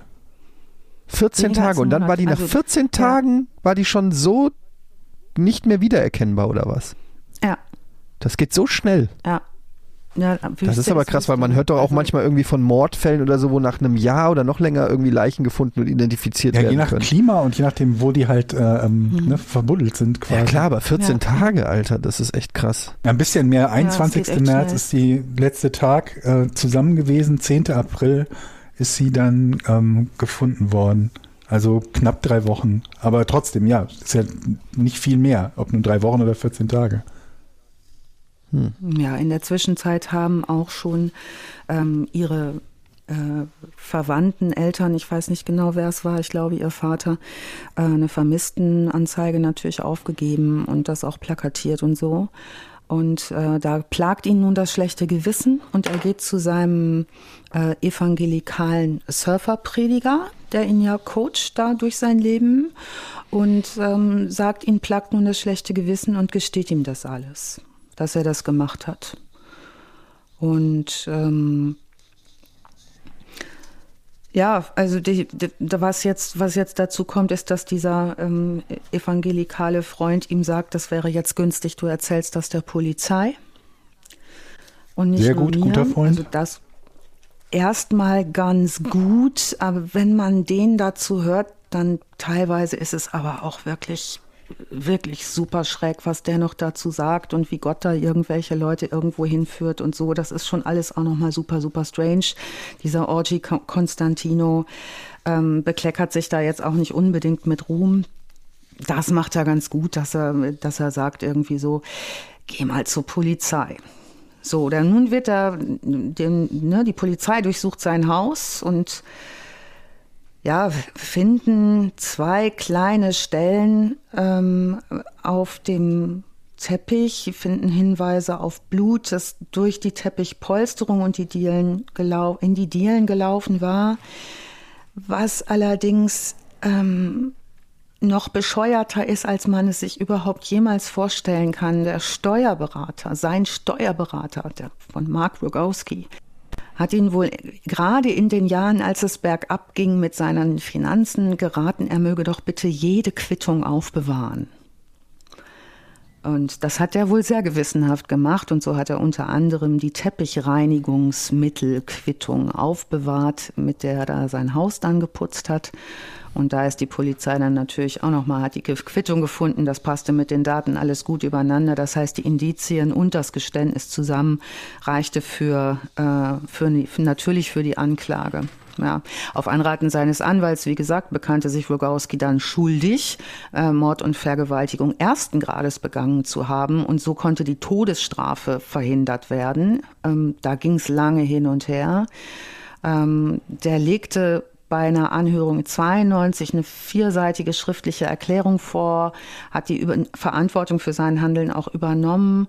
Äh, auch was dann aber auch immer wieder dazu kam, dass er so sagte, ja, und dann hatte ich noch außerhalb, außerhalb der, also vorehelichen Sex und prom, war promisk und bin nicht der Bibel gefolgt. Also das kommt auch immer noch dazu, wo, wo jeder so nur sagt, du stehst jetzt hier nicht vor Gericht, weil du irgendwie nicht der Bibel gefolgt bist. Du hast eine Frau getötet, äh, ermordet und vorher drei Stunden lang vergewaltigt. Das war jetzt mit Sicherheit keine Affekttat. Und das schätzen die auch so ein und sagen, der hat extrem planvoll äh, da gearbeitet, der hat das alles durchgezogen und dem kann man überhaupt nicht nachsagen, der hätte das in irgendeiner Form von geistiger Umnachtung gemacht und so wird er auch tatsächlich verurteilt und sitzt bis heute. Ähm, hat sein das letzte Mal wurde seine Anhörung zur Bewährung auf den März 2023 gelegt. Das ist ein vorläufiger Termin für Hörung zur Bewährung die letzte Bewährung abgelehnt und bis heute sind sich die Gutachter total einig darüber, dass der das immer noch nicht kapiert hat, was der da getan hat. Also auch in Interviews oder so sagt er immer wieder, ja, also wenn man dann zu Gott gefunden hat, dann ist es auch ganz wichtig, dass die Rolle der Frau auch klar definiert ist. Also er redet einen Bullshit vom Allerfeinsten und deshalb, Georg, wäre ich auch sehr gespannt, was dabei rauskommt, wenn die dann mal untersuchen, mhm ne, posthum, was da so in seinem Gehirn los war. Es gibt eine tolle oh. Dokumentation, die ich euch empfehle, die heißt, ähm, ne, das war die, glaube ich, Georg, die du auch gesehen hast. Die heißt Stoked und ähm, ist von 2003. Ich glaube, davon habe ich sogar schon mal gehört, ey. Die ist mega. Stoked, The Rise and Fall of Gator. Genau. Ich habe mich halt gefragt, ob er benannt ist nach den Florida Gators, nach dem Footballteam. Aber gut. Auch eine Möglichkeit. Ne? Du sagst, das war der Cartoon. Und dann gibt es noch eine lustige Doku, ähm, und zwar über Skaten allgemein, die heißt Brett vorm Kopf. Die fand ich in dem Zusammenhang auch lustig, dauert 92 Minuten.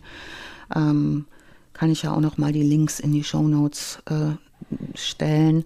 Vielleicht ist es äh, interessant für Leute, die auch noch mal sich an die deutsche Skateboard-Szene erinnern möchten. Ähm, da geht es auch um die Gründung des Titus Show Team und so die ersten Skateboard-Teams in Europa. Und ähm, ja, die eigentlich sehr, sehr lustige, ähm, lustige Skateboard-Szene, wo es dann aber vielleicht hier und da wie in jeder Szene auch mal zu solchen Typen kommt, von denen wir heute gehört haben. Das ist krass. Und das war das ist auf jeden Fall Mark mal Anthony Gator. Ein Fall, wo es ja mehr oder weniger ein prominenter ein Mörder ist. Ne? Das ist auch ja. nicht so mhm. oft, oder? Also, dass ein Mörder dann prominent wird, klar, aber dass es wirklich jemand ist, den man es schon gibt, kennt. Es gibt, wie gesagt, so, so, so, viele davon, dass es einen sehr bekannten US-Podcast gibt, der sich ausschließlich Prominenten und dort ausschließlich Sportlern widmet, die Verbrechen begehen. Also ähm, hm. ganz so selten ist es auch nicht der Fall. Ich überlege jetzt. Okay, Verbrechen ist aber nochmal was anderes als Mord. Mhm. Wenn ich äh, überlege, der, der Aaron Hernandez, ganz, ganz bekannter Footballspieler von den New England, also wirklich ein Superstar der New England Patriots, der wegen Mordes verurteilt wurde. Und ähm, also nicht irgendwie irgend so ein Heinz, der mal College Football gespielt hat, sondern ein Superstar des, äh, des Footballs. Also vielleicht im, ist immer sehr, sehr schwer, einen Fußballvergleich zu finden. Er ist vielleicht jetzt nicht gerade der Cristiano Ronaldo, aber vielleicht so der Karim Benzema oder so. Also so in dieser Größenordnung, oh. in dieser Liga spielte der, ne? Also das Na, ist es gibt doch, ja auch Rape-Vorwürfe äh, gegen Cristiano Ronaldo, davon mal abgesehen. Ne? Ja gut, die gibt es ja alle naselang. Also für bei allen möglichen äh, Sportlern, auch Footballspielern, die gab es ja auch bei, äh, bei Kobe Bryant, die gab es bei Ben Roethlisberger von den, von den Steelers. Also diese, das ist ja nichts Seltenes. Aber in dem Fall waren es halt nicht nur Vorwürfe, sondern er ist halt definitiv rechtskräftig verurteilt worden. Aaron Hernandez lebt mittlerweile nicht mehr. Er hat sich dann entschieden, dass Haft ihm nicht so gut gefällt. Aber ähm, wo man sich halt denkt, wie, wie kann jemand, der quasi alles im Moment auf dem Silbertablett hat, dem die Zukunft rosiger nicht aussehen könnte, wie kann er so, so dumm sein, mit, mit was weiß, weiß der Teufel, was für dummen und unnötigen Handlungen, sich das so zu zerstören? Ich meine, in dem Fall jetzt hier bei, bei, bei Gator kann man sagen, okay, der hat ja überhaupt nicht mehr rational gedacht, das war einfach nur nee irgendeine Wahnvorstellung, in der er da seine Ex-Freundin gesehen hat und deren Freundin umgebracht hat. Ja, aber naja, also wir werden bestimmt auch noch den einen oder anderen Fall aus dieser, dieser, ich will jetzt eigentlich gar nicht so viel vorwegnehmen, aber aus dieser, dieser Welt haben, weil das halt auch teilweise irre Kriminalfälle sind. Ja, und diese, ja. ähm, diese, dieser Umweg dann in irgendeine esoterische Ecke, die passt ja auch immer gut mhm. dazu. Ne? Also er sagt dann zum Beispiel später auch immer wieder so Sachen, wo man denkt, oh Mann, geht's auch eine Nummer kleiner. Ähm, ich weiß, dass der Herr mir vor 2000 Jahren am Kreuz auf Golgatha vergeben hat. Und obwohl ich täglich mhm. versuche, mir selbst zu vergeben, äh, fühle ich mich immer noch schuldig. Ach was. Ne? Also da, Aber weißt du was? So, so auch große Selbstergriffenheit. Ähm, mhm. während sein, während das zum Beispiel der Bergsten, der Vater von äh, Jessica Bergsten überhaupt nicht mehr ausgehalten hat. Der ist vor Gericht richtig ausgeflippt ja. und hat irgendwie nur noch gesagt, so das ist hier ein, ein Kinder, ja. das ist ein Kindervergewaltiger, das ist die Inkarnation des Bösen. Der braucht hier nicht rumzuweinen im Gerichtssaal ne? und ist da 20 Minuten nur geredet und hat, äh, hat gesagt, ne, also die, wenn er sich jetzt hier religiös bekehrt fühlt, dann äh, ist das irgendwie schief gelaufen, da möchte er nichts von hören. Ne? Ja. Aber was ich mich halt manchmal auch frage bei diesen, bei diesen, gerade bei so Sportlern, glaube ich, aber im Prinzip gilt das bei vielen ähm, Arten und Weisen der Prominenz, ob das nicht in manchen Punkten so ein mehr oder weniger ein Rezept für eine Katastrophe ist. Also wenn ich mir jetzt zum Beispiel angucke, ähm, was die Sportler betrifft, bei denen ist es ja oft so, als Kinder sind die die Besten an ihrer Schule. Dann, danach sind sie die Besten an ihrem College. Und dann kommt irgendwann der Profibereich und mit ein bisschen Pech sind sie vielleicht da entweder nicht mehr die Besten von vornherein oder nur ja. zeitweilig und dann kommt irgendwie eine Verletzung und dann sind sie irgendwie unten durch. Aber ihr gesamtes Leben bis dahin war ja nur von dem unfassbarsten Erfolg gekrönt. Ne? Und wie das dann halt sein muss, wenn du nichts anderes gewöhnt bist von, von Kindestagen, als dass jeder dir quasi zujubelt, dass du der Superstar bist. Und dann kommt plötzlich der Fall, wo, wo du plötzlich nicht, ich will nicht sagen niemand bist, aber so in dieser Größenordnung halt, ne, dass, mhm. dass deine Karriere quasi, ja, mehr oder weniger vorbei ist und du jetzt überlegen kannst, wie du ein, in Anführungsstrichen normales Leben anfängst und dass ich mir halt schon vorstellen kann, dass es unglaublich schwierig ist für die Leute darauf überhaupt klarzukommen. Jetzt mal unabhängig von Verbrechen oder Nicht-Verbrechen. Aber was das ja, halt mit einem macht. Interessant, dass du sagst, das war ja auch jetzt im, äh, der Anwalt da von Christoph Metzelder gesagt, dass er äh, möglicherweise nach seiner Karriere irgendwie in ein Loch gefallen ist und ähm, nach neuen Reizen gesucht hat oder irgendwie nach neuen mhm. Thrills oder so, weil man so eine mhm. krasse Karriere hatte oder so, ohne Aber da jetzt ja näher drauf eingehen zu wollen. Also der, nee, der, aber das zeigt ja auch noch dieses, wenn du die ganze Zeit auf einer Erfolgswelle bist und es gewöhnt bist, mhm. einfach immer auch diesen Adrenalinkick natürlich zu haben, den du ja hast als Pro, wenn du beim Profisportler irgendwie vor 70.000 Leuten einen Touchdown-Pass fängst, mhm. äh, dann ist das ja. ja. wahrscheinlich auch ein Adrenalinkick, den du dein Leben lang nicht vergisst. Und wenn dann plötzlich die Karriere vorbei ist und du relativ schnell merkst, du spielst gar keine Rolle mehr, ähm, keine Ahnung, kann natürlich bei dem einen oder anderen auf jeden Fall zu irgendwelchen strangen Entwicklungen führen. Vor, vor allen Dingen kann ich mir halt vorstellen, also das, also in, in den USA ist das ja noch früher der Fall. Da sind ja selbst die Highschools, ähm, die, die, die, die Footballspiele zum Beispiel an der Highschool, die werden von Tausenden besucht und im, im College Football haben die teilweise Stadien, die größer sind als unsere Fußballstadien. Da sind die Jungs halt ja. 18 1920 und wenn die dann keine Profikarriere machen, das gilt ja für die Mehrheit, ne, für die überwiegende Mehrheit der College-Athleten gilt ja, die machen keine Profikarriere in dem Sport, in dem sie am College waren. Das sind ja nur zwei Prozent oder drei Prozent, die es zu den Profis schaffen und dann bist du halt plötzlich mit einer mittelprächtigen Ausbildung, vielleicht in einem ganz normalen Beruf, arbeitest in einem Supermarkt oder so und dann sieht dich halt ja. einer, der dir vorher in einem Stadion zugejubelt hat und guckt dich so ein bisschen mitleidig an, weil er sich denkt, hm, vor drei Jahren habe ich dem noch zugejubelt und jetzt räumt er hier Regale in dem Supermarkt ein. Was das mit einem machen muss, halt, wie man sich dann so von der Wertigkeit halt irgendwie fühlt. Ja, ist ja nicht nur so, dass man sagt, da, meine Karriere liegt hinter mir.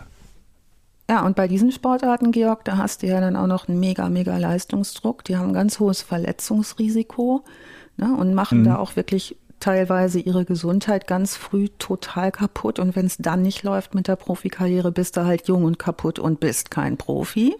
So, da mhm. sind irgendwie schon, die setzen da auch alles dran. Ne? Das ist, hat eine richtig hohe Wertigkeit. Bei dieser Skater-Szene, aber da, wo wir heute waren, da war das ja eher nicht so, ne? dass die so ja, stimmt. Ähm, zunächst, ne? sondern da war es mehr so ein Bad Boy, das waren so Outlaws, so haben die sich auch gesehen. Und äh, das avancierte dann ja erst zu so einem großen, einer großen Möglichkeit, Geld zu verdienen über diese Werbeverträge, über das Decks verkaufen, über sich einen Namen Und die haben das zu dem Zeitpunkt ja auch zumindest schon, ne? Ja. Und du sagst, ja. ab seinem 14. Also, Lebensjahr hat er quasi davon gelebt richtig, richtig viel Geld bekommen.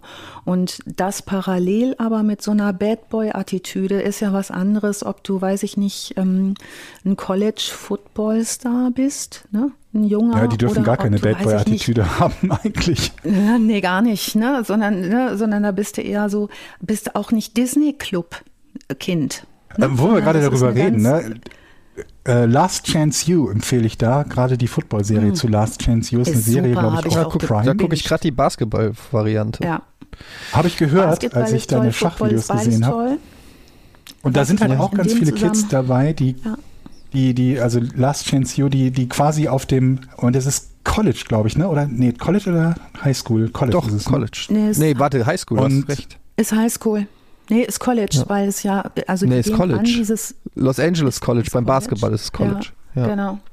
Und, und wo halt mhm. auch Kids dabei sind, die halt richtig gut sind, aber halt auch immer wieder welche, die halt irgendwie mit, mit dem Gesetz hier und da in Konflikt kommen oder mit Drogen und weiß der Teufel was, wo du halt denkst, alter Vater, du hättest eigentlich eine ganz brauchbare Chance vielleicht gehabt, ein bisschen was aus dir, dir zu machen, aber völlige Disziplinlosigkeit und so, und da stehen halt die Coaches auch nicht so wirklich drauf. Also ja, da kann man so ein bisschen so einen Einblick da, da, da, da rein gewinnen, wie, wie nah Freud und Leid beieinander liegen bei diesen jungen Sportlern, es in den USA noch so krass ist, im Gegensatz zu Europa, was den, den, den Profisport betrifft, dass die ja in diesem Alter, in dem sie im College sind, die dürfen nichts verdienen. Das sind Amateure. Die ja. Universitäten, die verdienen sich da teilweise eine unfassbar goldene Nase dran. Das sind halt die, die, die, die Profi, also nicht die Profi, die, die Ligen, die werden ja im, im Milliardenbereich von TV-Geldern gehandelt und davon kriegen die Sportler halt Nickes. Im Gegenteil, wenn sie von irgendjemandem, von einem Sponsor Geld bekommen und das rauskommt, dann können sie sogar ihre, ihre Scholarships verlieren und ihre Karriere da auf die Art und Weise ruinieren oder gefährden. Ja, und dann sitzen halt viele von denen da und haben im besten Fall wenn es nichts mit der Profikarriere wird, irgendeine vernünftige Ausbildung gehabt. Im besten Fall, in vielen Fällen ist auch das nicht wirklich der Fall, weil die im College halt nur darauf getrimmt werden, ihren Sport zu machen und das an Kursen machen, wo sie vielleicht gerade so durchkommen können, um die Minimumanforderungen zu erfüllen, um überhaupt spielfrei, äh, spielberechtigt zu sein. Ja. Werden wir bestimmt noch ja, den einen oder anderen Fall haben. Unbedingt, weil auch, auch ein Druck dahinter steht, der, der vielleicht jetzt etwas vernachlässigt wurde. Also die Ansprüche an das, was Jahr für Jahr verbessert werden muss, auch seitens der medialen äh, Vermarkter, ist ja, dass es immer artistischer wird. Das heißt, es wird immer gefährlicher auch für diese Sportler. Und wer da noch mal was auf Netflix wegbingen will, ist Cheerleader. Es ist auch mega, mega, was die da leisten müssen und wie die sich das gefährden. Ist auch unfassbar gefährlicher Sport, ne, Cheerleading. Unglaublich junge Menschen, wo ich sagen würde, mein Kind hätte ich da ehrlich gesagt, so, da gehst du mir nicht hin zu diesen Leuten, ne? Also da bleibst du mal schön zu Hause. Das funktioniert so überhaupt nicht. Aber ich meine mal gehört zu äh, haben, dass es im Cheerleading mehr schwere Verletzungen gibt als im Football selbst, aber es kann auch sein, dass ich da was ja. das in den falschen Topf werfe. Auf jeden Fall ist es unfassbar gefährlich, ist, weil die da teilweise auch ja. fünf Meter in die Höhe geworfen werden und ein Salto ja. machen, einmal falsch aufgekommen und du brichst dir das Genick, ne? Und so war es zum Beispiel auch bei Mark Gator Rogowski so, als die angefangen haben, diese, die, die Ramp-Sessions zu filmen, als die auf den Ramps unterwegs waren, ist der so hochgeflogen in der Ramp, dass die mit einer normalen Kameraeinstellung den, den Rogowski nicht mehr gesehen haben. So, und jetzt fliegst du mal, ne? Die Ramp ist sowieso schon, weiß nicht, wie viel Meter ist so ein Ding hoch. Das ist schon mega hoch, ne? Kamera ist, war schon irgendwie ein paar Meterchen noch drüber und sehen den nicht mehr. Und dann knall mal von da runter, dreimal auf den Kopf ohne Helm. Hm. Also ja. gesund war sicherlich anders. Und ähm, ja, spannendes Thema. Also ich, wir hatten uns sowieso ja schon mal angeguckt, so diese, diese Sportwelt ist auch immer noch mal eine sehr interessante. Ähm, und ja, schauen wir mal, was so der nächste Fall wird. Das war jetzt die Skater-Szene. Ja, ich fand das. Ähm, Wer übrigens noch mal zur Geschichte des Skateboardings was lesen will, Felix Helbig hat darüber eine Diplomarbeit geschrieben, die Geschichte des Skateboardings von den Anfängen bis heute. Das ist echt gelesen. Kann man sich bei Diplomika kaufen. Dann hat man auch noch eine gute Tat getan. Für den Herrn Helbig. Es war auf alle Fälle mal ein Fall, äh, nicht wo wir dann, äh, wo es ums Elternhaus ging und die schlechte Behandlung und er musste durch die Welt reisen, sondern der Typ hat einfach irgendwann ja. einen, ja, den Teufel gesehen oder wie man es auch ausdrücken kann. Ne? Also von daher auch echt absolut spannend. Hm. Ja. Ja, sehr schöne Folge. Vielen Dank, Alice, wieder für die, für die große Recherchearbeit und natürlich auch Georg fürs Mit raussuchen dieses Falls. Das war wirklich sehr, sehr interessant. Und ähm, ja, ähm, vielen Dank an alle unsere Zuhörer. Das war's mit Verbrechen ohne richtigen Namen. Die nächste Folge sollte es dann nächsten Montag in zwei Wochen geben. Ne? Mhm. Gebt euch ein bisschen Zeit, wieder euch ein neu, in einen neuen Fall reinzuarbeiten. ähm, ja, lasst uns gerne Feedback da. Wir hoffen, euch hat es gefallen. Und dann, ja, bis zum nächsten Mal. Tschüss. Tschüss. Bis Tschüss. dann. Tschüss.